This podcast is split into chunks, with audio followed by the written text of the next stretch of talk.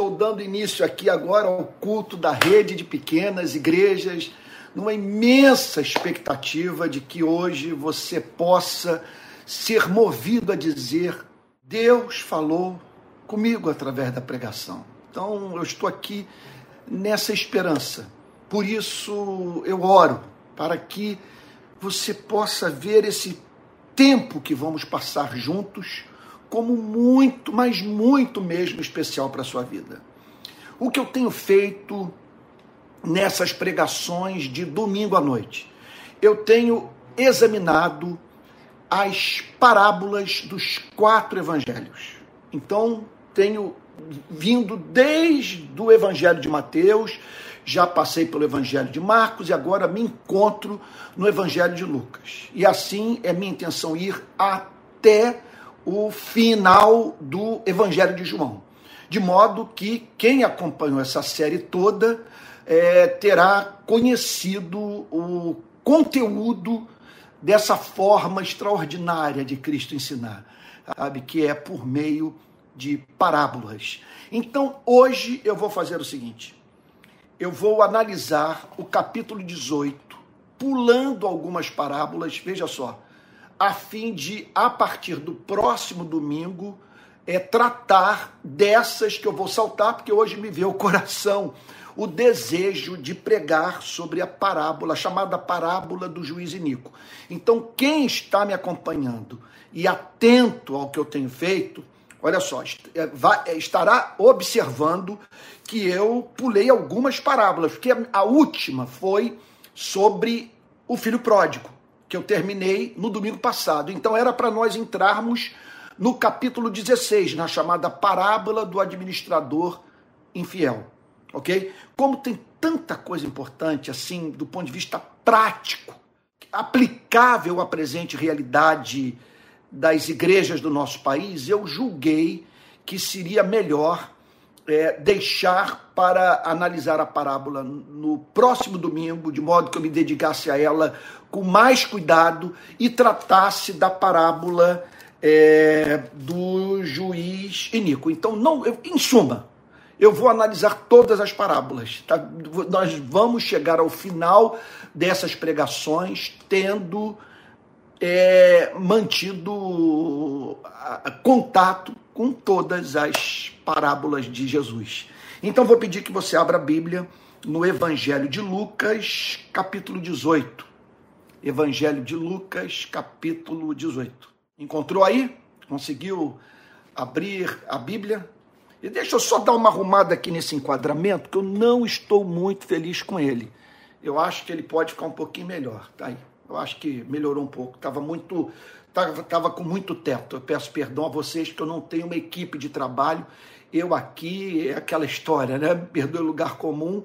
Eu cruzo e vou para a área para cabecear. Eu, eu que monto o cenário, eu que compro os equipamentos. Eu, muitas vezes faço edição quando a mensagem é gravada e me afadigo ainda do trabalho de examinar o texto bíblico e proclamá-lo. Agora, conto com a sua boa vontade, com sua paciência e, acima de tudo, com a graça daquele que diz que o poder se aperfeiçoa na fraqueza. É isso. E a minha fraqueza é essa, não ter uma equipe trabalhando muito sozinho. Mas vamos lá então.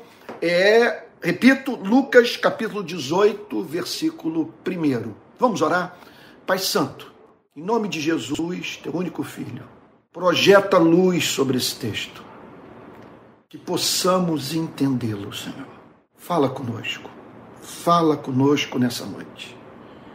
Nós o amamos, nós o contemplamos na beleza da sua santidade. Para nós, o Senhor é, é por demais especial. Alegria da nossa vida, fundamento da nossa felicidade. Pedimos perdão pelos nossos equívocos, Senhor. Como podemos ser tão lentos na obediência, Senhor, tão egoístas. Senhor Deus de toda graça, aqui estamos nesse culto para expressar o nosso consciente muito obrigado pelas orações ouvidas, pela forma como o Senhor cuida de nós. Insistimos no ponto. Nós estamos aqui reunidos para conhecer ao Criador dos céus e da terra. Senhor, nós fomos levados pelo teu Espírito amar a Bíblia, a crer no Evangelho, a ter em autoestima Cristo, sua história, sua obra sacrificial, sua pregação. Senhor, não temos interesse maior na vida do que conhecer a tua verdade. Por isso nós pedimos que o Senhor fale conosco nessa noite, em nome de Jesus. Amém. Queridos irmãos, vamos lá então para, repito, o Evangelho de Lucas, capítulo 18. Jesus lhes contou uma parábola para mostrar que deviam orar sempre e nunca desanimar. Então vamos tentar entender os pontos. A preocupação precípua de Jesus nessa passagem é a de nos levar para uma vida de oração. Você tem ideia do que, que isso significa? O Criador que está simplesmente nessa passagem, preste atenção no que eu vou dizer, dizendo para você e para mim que Ele ama a nossa companhia. Ele tem prazer em ouvir a nossa voz. Meu Deus, ele é apresentado aqui como um pai cuja maior alegria é receber o telefonema de um filho ou de ouvir a sua voz batendo a porta. Ele é apresentado aqui, sabe, como esse amante que quer estar na companhia do objeto do seu amor. Então Jesus está aqui falando sobre o desejo do Pai em nos ver constantemente procurando a sua face. É lindo isso. Jesus lhes contou uma parábola para mostrar que deviam orar sempre. Então, o objetivo do Senhor Jesus nessa passagem é que não apenas nós oremos, mas que tenhamos uma vida de oração. Pratiquemos a presença de Deus, sabe? Que estejamos em comunhão com Ele, enquanto caminhamos na beira da praia, dirigimos o carro, nos encontramos numa fila qualquer, sabe? enquanto preparamos o nosso espírito? A nossa mente para responder a alguém. Quer dizer, é da vontade dele que o tempo inteiro estejamos nos reportando a ele, transformando o ato de ingerir o alimento em culto de ações de graças. O contato com a natureza em poesia cujo conteúdo exalta as perfeições do que criou todas as coisas para a sua e para minha felicidade. Então deseja que nós estejamos orando sempre. Agora veja só. É evidente que nessa passagem o Senhor está tratando de um dos obstáculos a uma vida efetiva de oração. O texto fala que ele nos chama para orarmos sempre, sem jamais esmorecermos. Não permitirmos, portanto, que percamos o encanto pela oração. Olha, permita-me dizer uma coisa. Compreensão da graça, do amor de Deus, da liberdade do Evangelho que o priva de uma vida de oração é laço satânico. Como que você pode declarar que foi levado uma compreensão do amor de Deus que o remeteu para uma espécie de liberdade? Veja, que o livra do fardo de orar. Orar não é fardo, é o principal deleite da alma regenerada. Quem nasceu de novo tem prazer em estar em comunhão com o ser mais doce do universo e que mais ama aquele que a ele se dirige por via adoração. Então Jesus fala aqui sobre o dever de nós orarmos sempre, sem jamais esmorecermos. E nós somos tentados a esmorecermos, a perdermos o ânimo na nossa vida de oração, quando nos deparamos com um histórico de orações que ainda não foram respondidas. É, quando temos a impressão que orar não muda os fatos, que, sabe, que não faz diferença prática nas nossas vidas apresentarmos a Deus a nossa petição. Então Jesus descreve aqui nessa passagem a experiência de alguém que pediu a Deus o que era justo e que não foi atendido pelo seu Criador. Verso 2. Em certa cidade, aqui Jesus inventa uma história a fim de nos ajudar a entender o ponto. Sua meta nessa mensagem é nos levar a uma vida apaixonada de oração. Esse é o seu alvo, essa é a sua meta, seu objetivo. Para tal, ele inventa essa história. Então vamos agora procurar entender o conteúdo central dessa parábola a fim de extrairmos lições aplicáveis, veja, ao principal exercício da alma regenerada, que é a oração. O que, que eu estou querendo dizer com isso?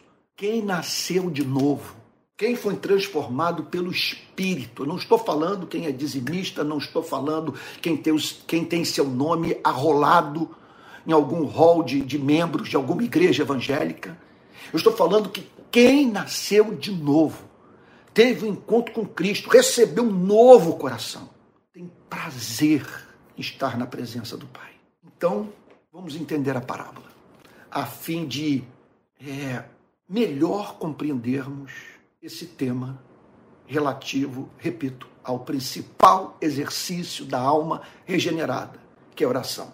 Vamos lá. Em certa cidade, Deixa eu fazer uma pausa aqui. Você tem noção do privilégio que é nós estarmos juntos meditando na palavra? Deixa eu fazer uma pergunta. O que nós poderíamos nessa noite fazer de melhor pelas nossas vidas do que estudarmos a mensagem de Cristo? Você, nesse momento, está tendo acesso àquele tipo de conteúdo que se aplica à totalidade da sua existência. Eu, ainda há pouco, separei um tempo para entender um pouco melhor, sabe, de edição de, de imagem, de, de vídeo, porque eu estou me dedicando é, muito à comunicação por meio das redes sociais, em especial por meio do YouTube. Então eu quero oferecer o melhor conteúdo e a melhor qualidade técnica, tanto do ponto de vista da imagem quanto do ponto de vista do áudio. Então fiquei estudando isso hoje à tarde, analisando é, vídeos do YouTube que falam sobre o tema. Isso tem uma aplicação importante para a minha vida, mas não tangencia todas as áreas da minha existência. Nesse exato momento, você e eu estamos nos dedicando ao que de mais excelente existe, mais amável, mais digno e que melhor adapta-se às nossas necessidades. Então voltemos ao texto. E agora com assim um, assim um sentimento de privilégio renovado. Que, que privilégio de termos acesso a essas verdades. Em certa cidade havia um juiz que não temia a Deus e não e nem respeitava ninguém. Vamos parar para pensar na existência desse ser humano. Muitos estão aí hoje, espalhados pelo planeta, que se encaixam nessa de descrição. Juiz que não teme a Deus. O que, que significa isso? Ele pensa que não será julgado por Deus um dia, por vender sentença. Você está entendendo? Por se deixar corromper, por ser levado por preconceito no seu julgamento, por prescrever as sanções penais mais rigorosas e com certo prazer no seu coração. Ele não teme a Deus. Então, ele não pensa em termos de juízo final. Esses dias, um, um, um, um traficante me procurou, me solicitando alguma espécie de ajuda. Ele queria ser reintegrado na sociedade e de uma forma legal, procurar a delegacia, essa coisa toda. Zerar a sua vida com a lei. Aí eu comecei a conversa com ele dizendo o seguinte: olha, é muito importante que você saiba o que eu penso. Você saiba com quem eu sou, com quem você está lidando. Você está conversando nessa tarde com uma pessoa que crê no juízo final. Eu creio que um dia você e eu teremos que comparecer perante o tribunal de Deus a fim de prestarmos contas das nossas ações. Portanto, nessa sua relação comigo, eu não posso, mas em hipótese alguma, me dar o direito de fazer aquilo que não passa pelo crivo do temor que habita no meu coração, que me leva a não brincar com os céus. Eu estou te dizendo tudo isso para lhe afirmar que você terá toda a minha ajuda se você quiser sair do crime. Mas se seu objetivo não é esse, você não conte comigo. Esse juiz é descrito por Cristo como quem não temia Deus e não respeitava ninguém.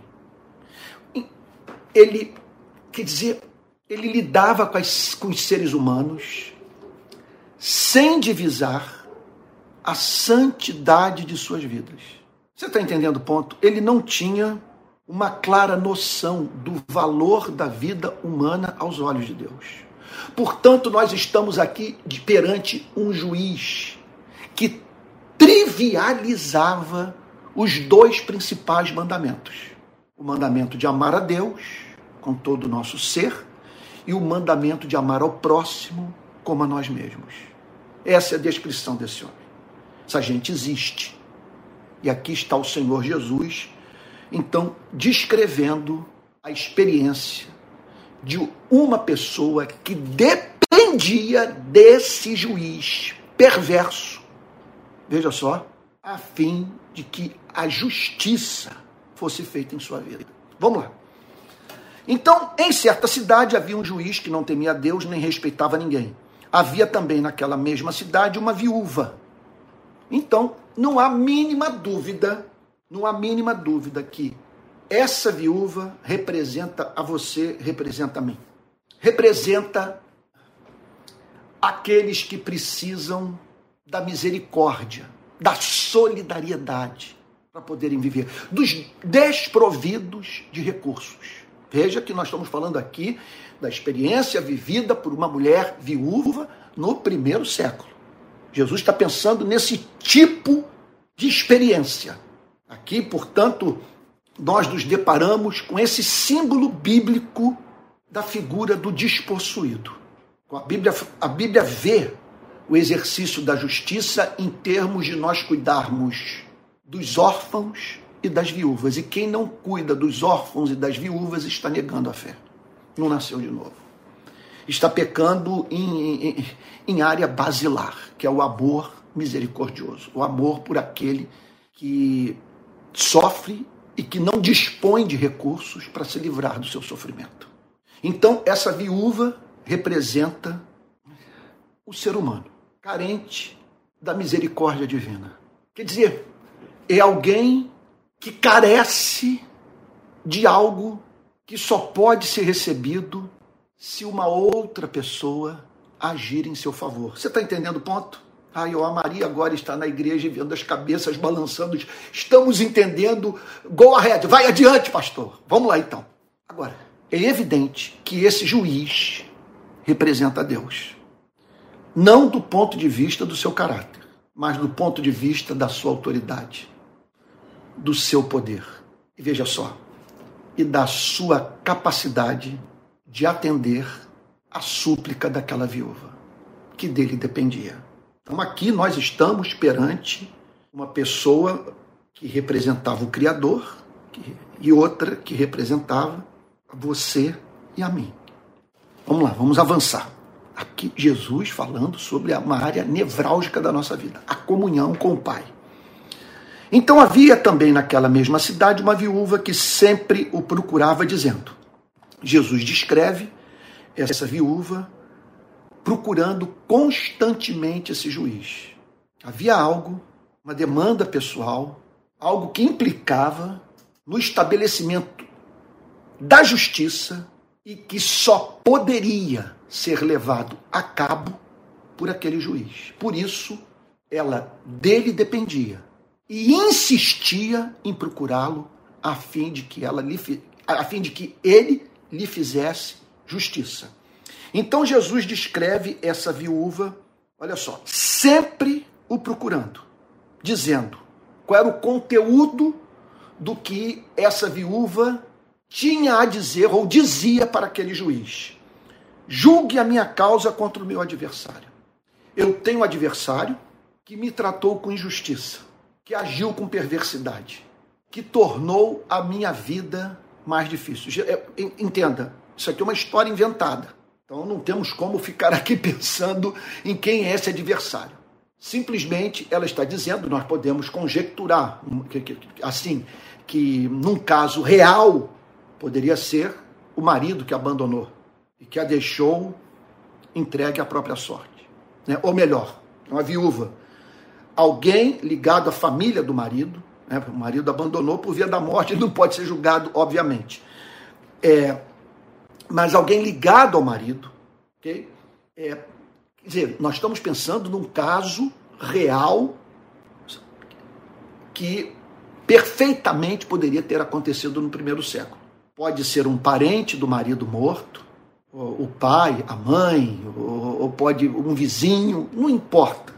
Na verdade, me perdoe aqui, não quero tornar a mensagem é, é complicada para você. Tudo que eu quero dizer é o seguinte: como é uma história inventada, não adianta a gente ficar conjecturando, porque ele não está lidando aqui com um personagem real. Agora, é claro que ao falar sobre a viúva, nós pensamos nas viúvas do primeiro século. Então, nós nos encontramos aqui perante uma mulher que divisava, que percebia a, é, a presença na sua vida de um adversário e que a tratava com injustiça mas veja só, que violava uma lei. E essa mulher, portanto, entendia que, mesmo na precariedade política daqueles dias, sabe, que o, o, vamos assim dizer, o poder público, a autoridade pública poderia vir em seu socorro, fazer justiça a ela, intervindo e, portanto, restituindo a ela o que o adversário havia levado. Está claro. Ah, meu Deus, eu, eu, eu gostaria de ter ido mais direto ao ponto, e nós, pregadores, como somos prolixos. E é claro que muitas vezes somos prolixos, porque a igreja é muito paciente com a gente, a gente acaba falando demais sabe? Mas vamos lá direto para o ponto. Havia também naquela cidade uma viúva que sempre procurava dizendo: julgue minha causa contra o meu adversário.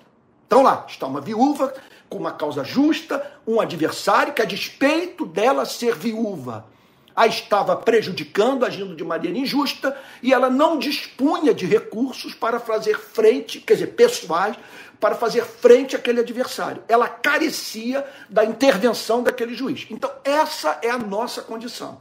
Não falta adversário na nossa vida. Injustiças que tenhamos sofrido. Necessidades concretas, práticas, que têm a ver com aqui e agora da nossa existência. Então, problemas que, para serem resolvidos, demandam a ação divina. Esse é o ponto. Jesus está tratando disso. Vamos pensar, essa mulher, o adversário e o juiz. Então, essa é, é Jesus está pensando nessa dinâmica da vida. Você sofrendo uma baita de uma injustiça, uma pessoa que o prejudicou profundamente, e você não tem como apelar a ela, ela não se importa com você, ela se transformou num adversário seu e só lhe resta uma saída: pedir socorro a alguém que, caso defenda a sua causa, fará com que aquele adversário restitua a você aquilo que lhe é de direito. Meu Deus do céu. Está claro o ponto? Jesus está aqui descrevendo a nossa vida nesse planeta. Nós somos essa viúva, temos esses adversários, injustiças sofridas e lidamos com problemas de tal magnitude que carecemos da intervenção divina a fim de que a justiça seja feita. Ou seja, se Deus não intervier, nós seremos severamente prejudicados. Jesus prossegue dizendo o seguinte: Julgue minha causa contra o meu adversário. Vamos para o verso 4 agora. Por algum tempo ele não a quis atender. Ele não temia Deus. Ele não pensava na possibilidade de Deus julgá-lo, julgar a casa dele, de Deus manifestar a sua justiça em sua vida. Ele não cogitava isso. Então ele ia para casa após o dia de trabalho, sem drama de consciência quanto ao modo indiferente com que ele lidava com as pessoas que dele dependiam. E ele não tinha interesse pela vida daquela viúva. Ela era na descrição de Cristo, uma invisível social. O juiz não, não a enxergava. Ele, por, durante algum tempo, diz o Senhor Jesus, não a quis atender. Mas depois pensou assim. Aí Jesus, aí Jesus descreve uma mudança no pensamento desse homem. Uma transformação que ocorreu na vida desse juiz do ponto de vista da sua relação com a viúva. Está entendendo o ponto?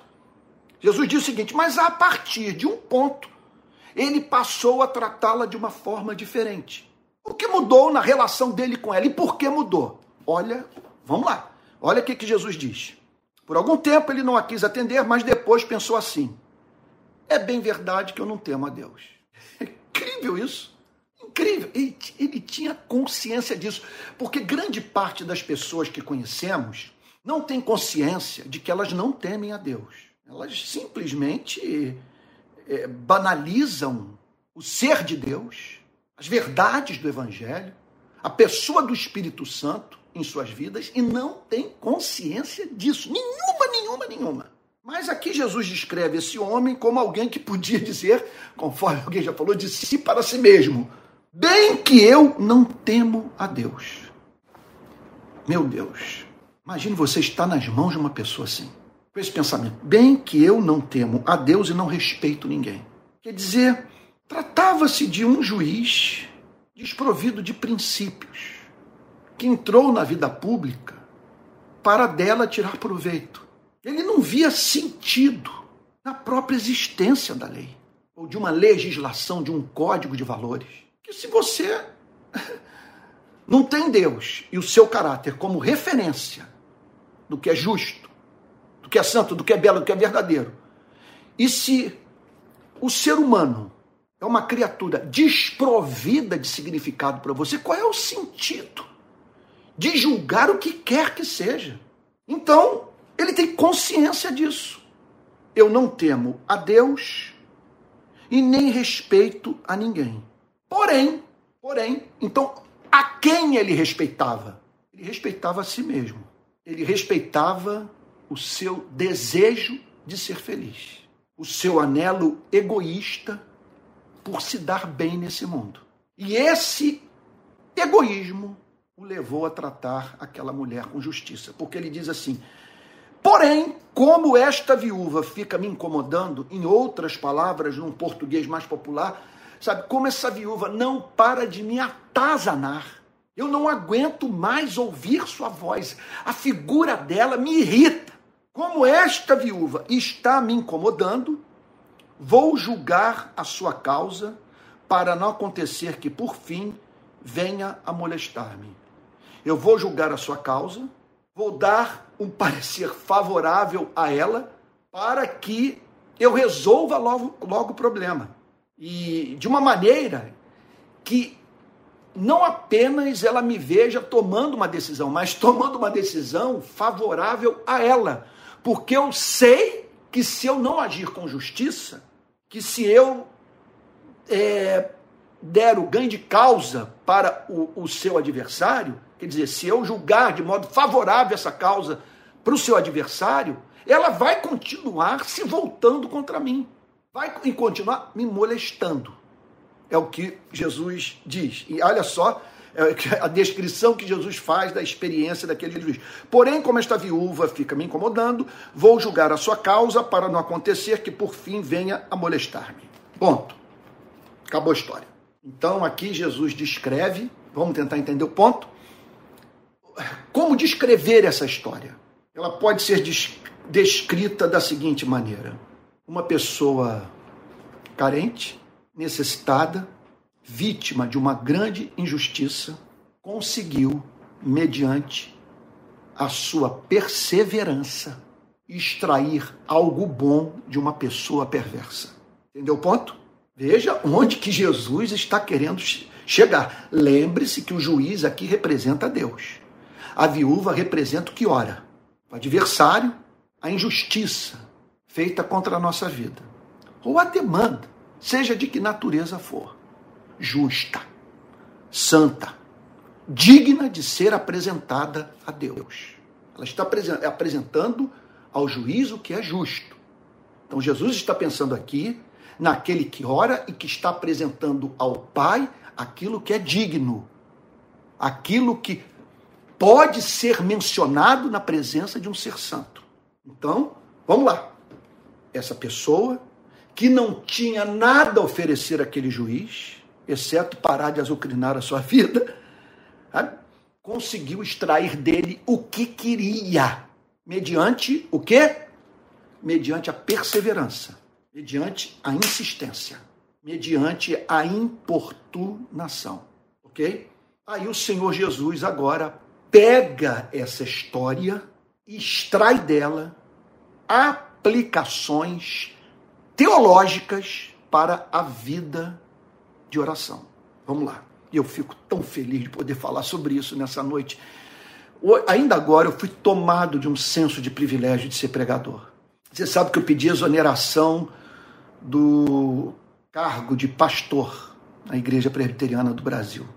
Mas eu não pedi a Deus exoneração do meu chamado para pregar o Evangelho de Jesus Cristo. Esse compromisso eu tenho até a morte. Não me imagino fora do púlpito, do ministério de pregação. É onde eu me sinto mais à vontade. É o que eu faço com maior prazer na minha vida, acima de tudo. Então vamos lá. Versículo 6. Jesus agora pega a história e tira os princípios teológicos que para os quais essa parábola pode nos remeter. Ouçam bem o que diz este juiz iníquo. Jesus, o que Jesus está falando aqui? Presta atenção no que ele declarou. Ouçam bem. Quer dizer, é, medite sobre o que ele falou. O que, que ele falou? Vamos lá, vamos repetir não quero subestimar a sua inteligência, mas a quintessência do ensinar é a repetição. O que o juiz falou? O que o juiz falou? Olha lá, vamos lá. Bem que eu não temo a Deus e não respeito a homem algum, mas para que eu me livre dessa mulher irritante, eu vou julgar a sua causa e atender ao seu pedido. Jesus agora está perguntando para você e para mim: vocês ouviram bem o que o juiz falou? Vocês entenderam que esse juiz representa a Deus? Preste atenção nesse ser que representa a Deus. Falou: olha só. Será que Deus, será que Deus, o juiz está aqui representando a Deus. Aí Jesus, veja só, na, no ato da aplicação da mensagem, começa com esse será que Deus? Vamos agora comparar Deus com o juiz, que nessa parábola está representando o próprio Deus. Ora, só há analogia do ponto de vista do poder, da, da autoridade, da capacidade de fazer justiça a uma pessoa que clama por justiça.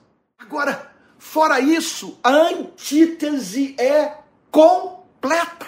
Porque esse juiz não teme a Deus. E Deus ama a si mesmo, tem zelo pelo seu nome.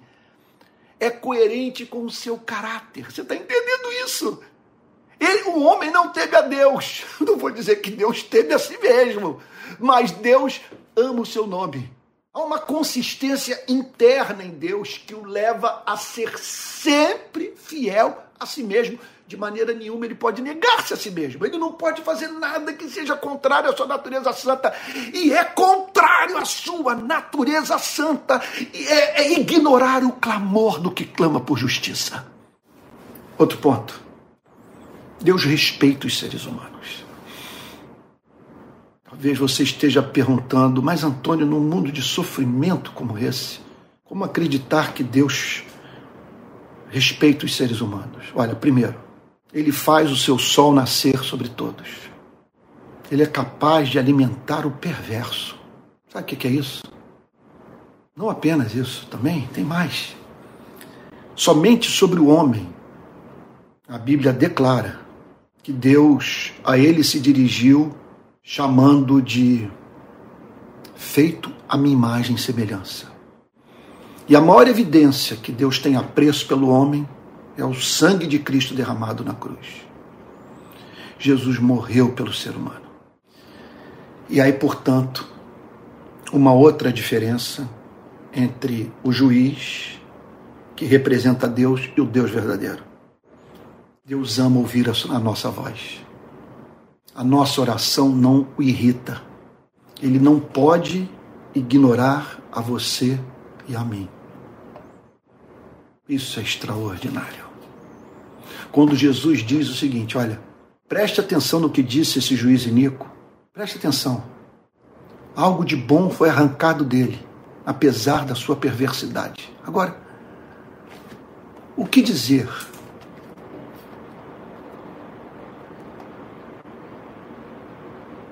Daqueles momentos em que filhos amados procuram a esse ser de benevolência infinita, a fim de apresentar as suas súplicas. Aí Jesus declara: será que Deus não fará justiça aos seus escolhidos? Será que Deus não fará justiça? O que, que significa Deus fazer justiça? Deus dar ao que ora aquilo que lhe é de direito. Não fará Deus justiça. Ora, se Ele é Deus, é santo. Sendo santo, Ele tem prazer na justiça. Então Jesus diz o seguinte: será que Deus, olha só, será que Deus não fará justiça aos seus escolhidos? Para o juiz, a viúva não representava nada. Agora, meu Deus, isso é, é, é, é impressionante o que está sendo dito aqui. O que Jesus está dizendo aqui é o seguinte: é que quando nós nos aproximamos de Deus com as nossas petições, nós estamos nos aproximando diante de um ser boníssimo. E veja, e quando dele nos aproximamos, o modo mediante o qual ele nos vê é diametralmente oposto ao modo por meio do qual aquele juiz via aquela viúva. Para o juiz, aquela viúva, meu Deus, conforme eu acabei de dizer, era invisível. Ele só tomava consciência da existência dela quando ela gritava. Mas aqui Jesus descreve essa viúva, que é você, que sou eu, esse esse que clama por justiça, que ora, como escolhido. Você sabe o que é isso? O amor que Deus tem por você e por mim é antigo. Você imagina o que significa para um ser santo ouvir a petição justa de alguém a quem ele escolheu na eternidade para a ele pertencer. Você está vendo, portanto, a mudança que ocorre na nossa forma de ver a oração? É, é, é algo extraordinário, é uma revolução. Não tem paralelo isso nenhuma religião. É profundamente encantador. Aí Jesus prossegue dizendo: será que Deus não fará justiça aos seus escolhidos que a Ele clamam dia e noite? São escolhidos que clamam dia e noite. Jesus não está dizendo que nós temos que clamar dia e noite para, para molestar a Deus, para perturbar a Deus, para roubar o sono de Deus. Ele está simplesmente descrevendo esse escolhido, cuja voz é música para o seu Criador, como aquele que apresenta uma causa justa de dia e de noite. Ele está atravessando um sofrimento. Ele está passando por uma provação. Ele busca socorro em Deus. E Deus vê essa criatura preciosa apresentando a ele o que é justo dia e noite. Aí Jesus então levanta essa pergunta: não fará Deus justiça aos seus escolhidos, que a ele clamam dia e noite, embora pareça demorado em defendê-los, embora pareça demorado. Veja só, a resposta não veio e eu e eu não tenho explicação para ela. Deixa eu ah, falar aqui de uma forma um pouco autobiográfica. Eu acredito que eu fui muito injustiçado nesse país nos últimos anos. Eu vi amigos se afastarem de mim. pessoas não me ligarem mais, não quererem mais a minha companhia. Eu passei a ser tratado como pária. Eu vi ministros do Evangelho me tratando como um filho de Satanás. Eu fui chamado de tudo nas redes sociais. Teve um que me chamou de filho de Belzebu, um outro que disse que Deus iria silenciar a minha voz por eu ser, pelo que eu pude entender do, do, do pensamento dele, um falso profeta. Pessoas me excluíram da comunhão. Tudo em razão do meu discurso, das causas que eu defendi, do zelo pelo Evangelho. Eu vi uma igreja sem zelo pelo Evangelho. E eu enlouqueci. Eu disse, eu não posso me calar, porque essa associação que estão fazendo com o nome de Cristo é hedionda. E eu fui chamado para defender a glória do Evangelho. E o Evangelho não pode ser confundido com isso que a igreja está defendendo.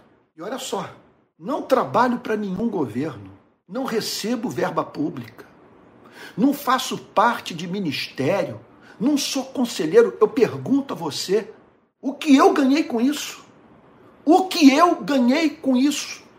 Você sabe muito bem que eu, eu passo parte do meu ministério dedicado às redes sociais. Se, se, olha, se você observar o comportamento de quem se dedica ao que eu, ao que eu me dedico, a comunicação pelas redes sociais, você verá uma pessoa preocupada com seu público-alvo e não querer perder audiência. É muita gente ganhando dinheiro com isso. Muita gente preocupada, portanto, em não perder seguidor. Eu simplesmente olhei, você me perdoe fazer essa, essa defesa de mim mesmo, essa, essa apologia da minha própria vida. Mas só para você entender o ponto, porque essa parábola aqui, eu me, eu me identifico muito com essa viúva. Porque eu simplesmente olhei para esses dois terços e falei o seguinte: as portas vão ser fechadas para mim. Eu vou ser execrado, porque eu estou dizendo que pastores conhecidos, famosos, tidos como teólogos e santos estão errados. E que muitos se calaram por puro interesse financeiro para não perderem seguidores, para não serem banidos das suas igrejas, das suas denominações. E eu consigo identificar pessoas que praticaram muita injustiça contra a minha vida. Antônio, você enlouqueceu. Não, eu vejo Paulo, eu vejo o apóstolo Paulo falando nesses termos. Demas me, me abandonou amando o presente século. Alexandre Latueiro me causou muitos males. Todos os da Ásia me abandonaram. Paulo é claro em falar sobre aqueles que se levantaram contra a sua vida e que causaram muito prejuízo ao seu ministério. Ele fala sobre isso. E por que, que eu não posso falar? Numa pregação em que eu uso dessa minha experiência como exemplo. Exemplo, hoje eu me vejo pregando a verdade. Observe, não há meme sobre pregação minha. Entenda o que eu estou dizendo? Cortes sobre as, das minhas pregações mostrando que eu defendo heresia. Todos sabem que eu tenho um pensamento que é considerado conservador e me tornei odioso aos conservadores desse país. Por que eu digo que eu tenho um pensamento que é considerado conservador? Porque eu subscrevo a confissão de Westminster. Eu sou, eu sou reformado, eu sou protestante. Eu tenho profunda afinidade intelectual com João Calvino, com Martinho Lutero. Não tenho filiação partidária, não sou candidato a nada. Falando de uma forma mais explícita, eu jamais na minha vida vi o atual presidente da República. Nunca apertei sua mão, jamais fui convidado para nada. Não tenho a mínima, mínima relação com esse governo. Não auferi benefício algum. Nenhum centavo do seu partido, do seu governo, chegou ao meu ministério. Aí se você me perguntar, Antônio, você clama por justiça? Sim. E eu, eu hoje eu, eu me sinto ao lado daqueles que estão dizendo simplesmente o seguinte: Deus parece, Deus demora, está demorando em sair minha defesa. Poucos me defenderam, você me perdoe em dizer. Muitos que saíram em minha defesa nesses dias, de humilhação profunda, de ataques das mais diferentes denominações. Houve o caso de ministro, teve gente que me pediu perdão, mas não veio publicamente a declarar o seu perdão e demonstrar o seu arrependimento e retirar o que falou sobre mim, o mal que causou ao meu nome. Então hoje, qual é a minha tristeza? Minha tristeza consiste em saber que, me perdoe que eu vou lhe dizer, estou pregando o evangelho. E não estou atingindo mais pessoas porque uma barreira foi criada ao meu ministério nesse país, por eu ter denunciado a verdade. Alguém já disse o seguinte: siga o dinheiro. Já ouviu falar sobre isso? Siga o dinheiro, para você saber onde que reside a corrupção, o desvio de verba pública, o crime. Siga o dinheiro. Veja o interesse financeiro. Ora, eu quero lhe dizer o seguinte, que eu tenho muito respeito. Eu conheço um pastor assembleano, por exemplo, que eu respeito muito, entre outros, de pessoas que nesses dias não se calaram sabendo que haveriam de perder tudo. E eu não posso contar a minha história toda, porque eu vou expor a vida de muita gente que eu amo. E gente que nesse momento põe a cabeça no travesseiro e sua consciência queima, porque sabe que foi desleal, sabe que me tratou com maldade, sabe que não ficou do meu lado no momento mais difícil da minha vida. Me perdoe fazer esse desabafo. Só minha família, meus filhos, minha mulher e os que me são muito íntimos, para saberem o que eu passei, as pressões que eu sofri. Ora, eu lido com segurança pública. Eu subo e desço morro, eu faço manifestação protestando quando bandido, em troca de tiro, com policial, com facção rival, mata criança. Faço protesto quando policial mata morador, pratica execução, ou da sua arma faz com que saia um projétil que atinge o corpo de uma menina ou de um menino pobre. Sabe? Foi uma exposição da minha vida, porque a minha maior, minha maior defesa é a minha integridade. É importante que, nesse mundo em que eu transito, que as pessoas saibam que eu não sou desonesto, que eu não tenho envolvimento com, com crime. E os, e, e os próprios ministros do Evangelho trataram de lançar dúvidas quanto à minha integridade e perante o silêncio dos meus amigos. Aí, se você me perguntasse hoje, Antônio, o que você tem feito? Eu estou como essa viúva, clamando por justiça. Mas que espécie de justiça? Eu não quero que Deus julgue essas pessoas, porque eu não quero prescrever para elas a aplicação de uma justiça que, se for aplicada na minha vida, representará minha destruição.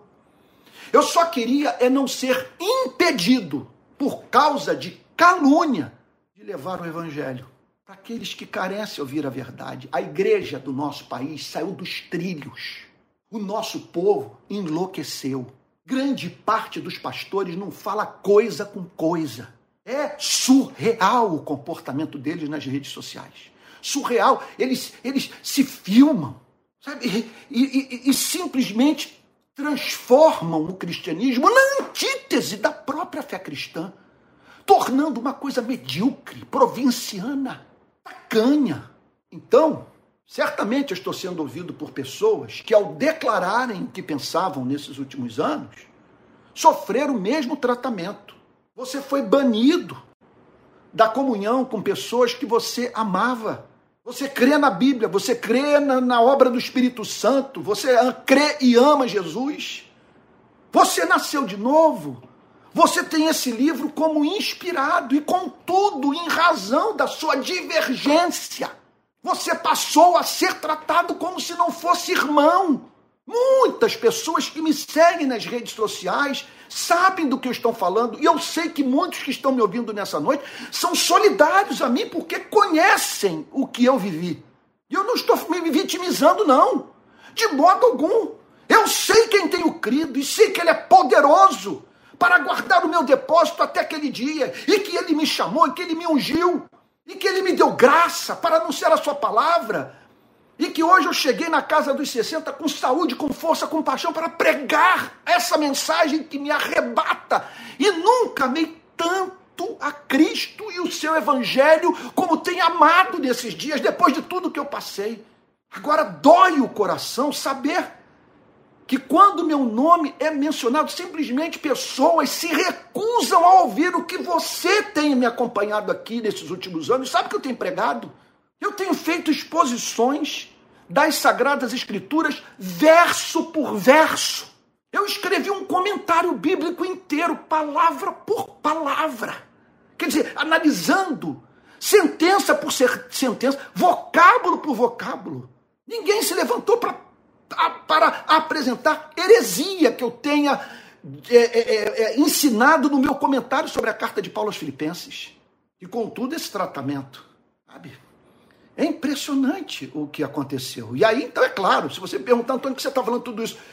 Se você me perguntasse, eu diria o seguinte: a minha tristeza é saber que tem ovelha do rebanho de Jesus Cristo adoecida, porque não está ouvindo no nosso país a vera pregação do Evangelho. E essas pessoas estão completamente blindadas, fechadas para a possibilidade de ouvirem pregadores que divergem do apoio político que os seus pastores, que suas denominações deram um projeto de poder desses últimos anos no nosso país e que causou tamanho escândalo.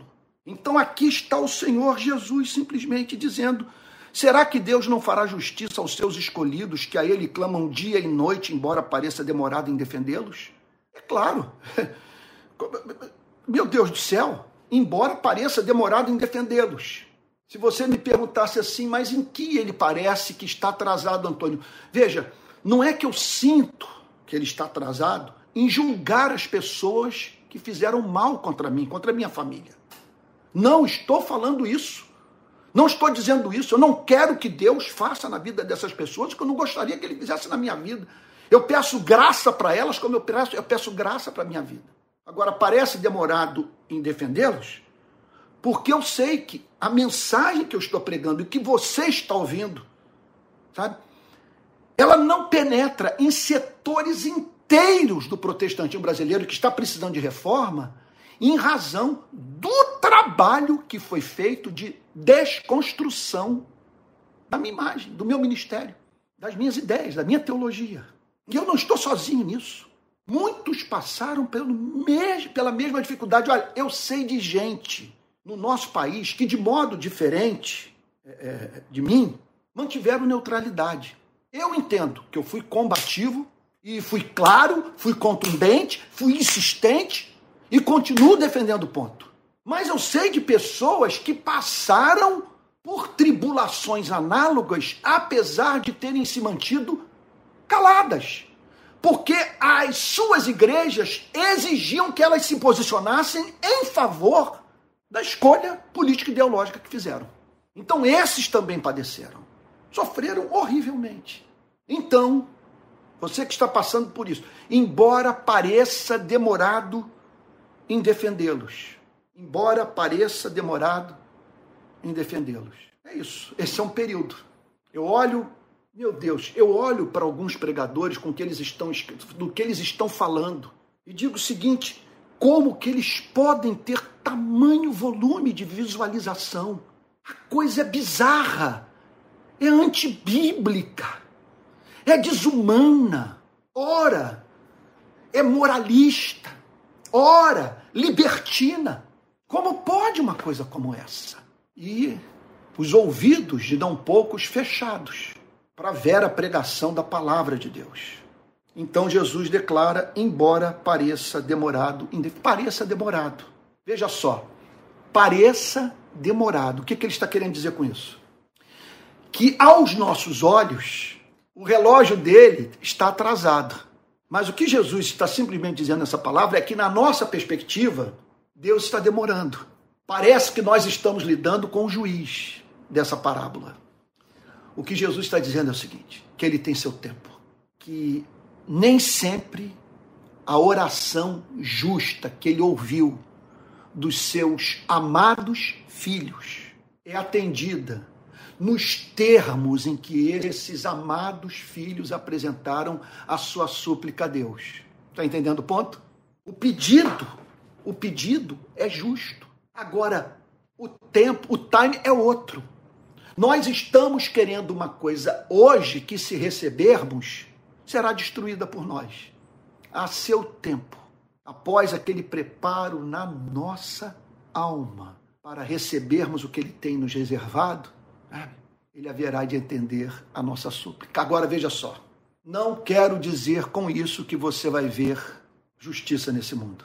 Pode ser que sua causa só seja defendida no juízo final. Pode ser que você morra com um agravo, com a injustiça, percebendo que a maldade que foi feita contra a sua vida não sofreu correção nesse mundo. Mas um dia você estará perante essa gente toda no tribunal de Deus. E ali você verá Deus saindo em sua defesa. Uma coisa é certa: ou nessa vida, ou na vida, ou na vida vindoura, nós veremos Deus atendendo a nossa súplica. E aí Jesus termina dizendo: Digo a vocês que depressa lhes fará justiça. Não são poucos os casos, veja, de pessoas que viram a manifestação da resposta a essa oração ocorrer, de caírem de joelhos e dizerem: foram meses, foram anos de clamor, mas Deus saiu em minha defesa. E a seu tempo, ele honrou o seu servo. Depressa lhes fará justiça. Agora, Jesus termina a parábola dizendo o seguinte: Contudo, quando o filho do homem vier, será que ainda encontrará fé sobre a terra? E aí, Jesus, no final da parábola, inverte a questão. Quer dizer, em vez dele nos estimular a levantar perguntas com relação ao amor de Deus pelas nossas vidas, ele nos chama para avaliarmos o estado do nosso próprio coração. Ele diz o seguinte: que o final dos tempos será caracterizado por uma profunda crise de fé. As pessoas não confiarão mais no Criador e, portanto, não se dirigirão a Ele como sendo Deus, cujo caráter é o exato oposto do caráter do juiz dessa parábola. E Jesus diz o seguinte: que o que acontecerá, portanto, é que esse Deus continuará sendo o mesmo Deus, porque ele é o mesmo ontem, hoje e será para sempre. Continuará sendo Deus que ouve orações, que faz justiça, que ama as pessoas, e contudo, Deus que não será invocado, porque as pessoas estarão vivendo numa cultura de incredulidade. Jesus então chama a sua e a minha atenção para esse fato.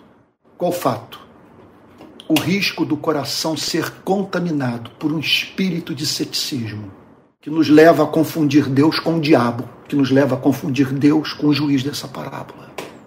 O que significa ter, veja só, viver num mundo sem fé, significa viver num mundo no qual as pessoas não oram mais, porque não creem na bondade divina que Deus nos conceda graça para que imitemos essa viúva, para que você e eu continuemos a orar sem esmorecer. Mas veja, não por julgarmos que, mediante a nossa perseverança em oração, nós vamos dobrar a vontade de um Deus relutante nos abençoar. Não. Nós devemos perseverar porque Ele é bom.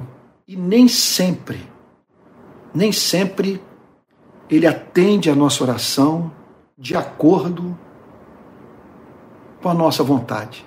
Muitas vezes ele permite que seja estabelecido um período de silêncio, de modo que você seja preparado para aquilo que ele está recebendo, para aquilo que ele está preparando para você receber. Um período em que a necessidade o manterá aos seus pés, fará com que você o conheça mais, dependa mais da sua misericórdia. Jesus lhes contou uma parábola para mostrar que deviam orar sempre, sem jamais desanimar. Portanto, não desanime, apesar da injustiça sofrida e de o justo juiz do universo ainda não ter saído em sua defesa.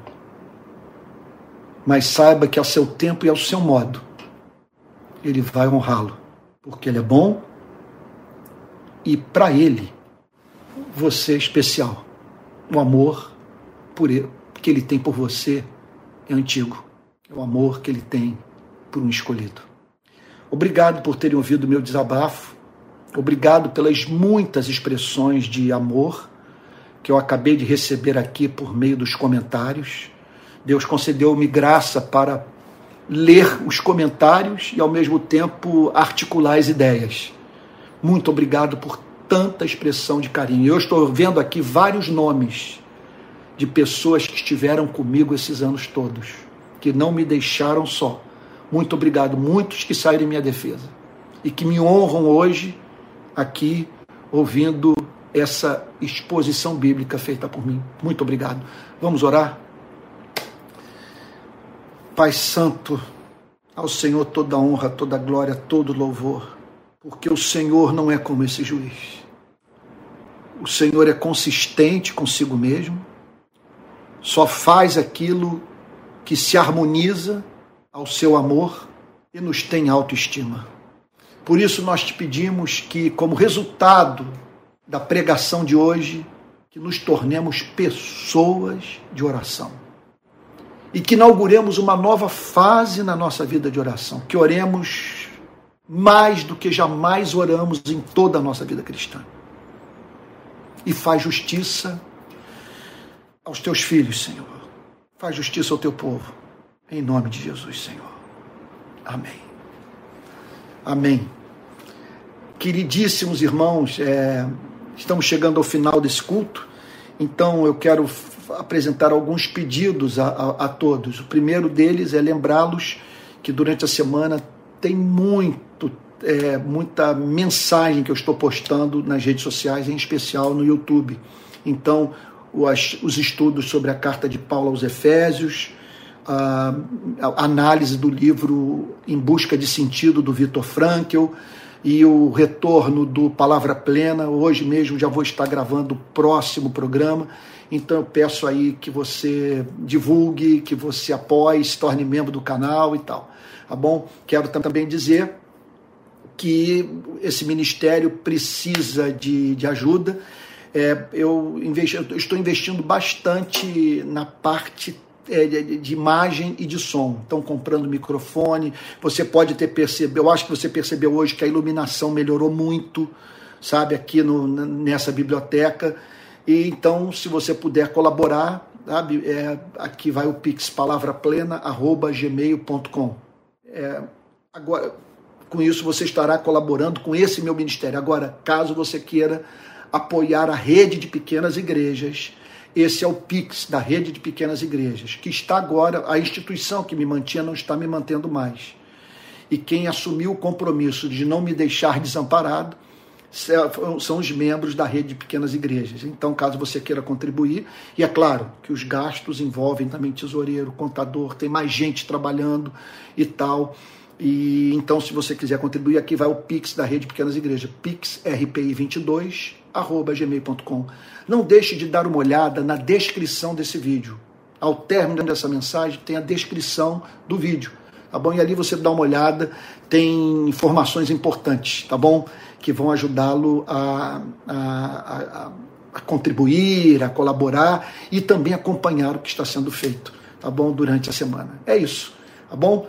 Que Deus o abençoe. Vamos receber a benção apostólica.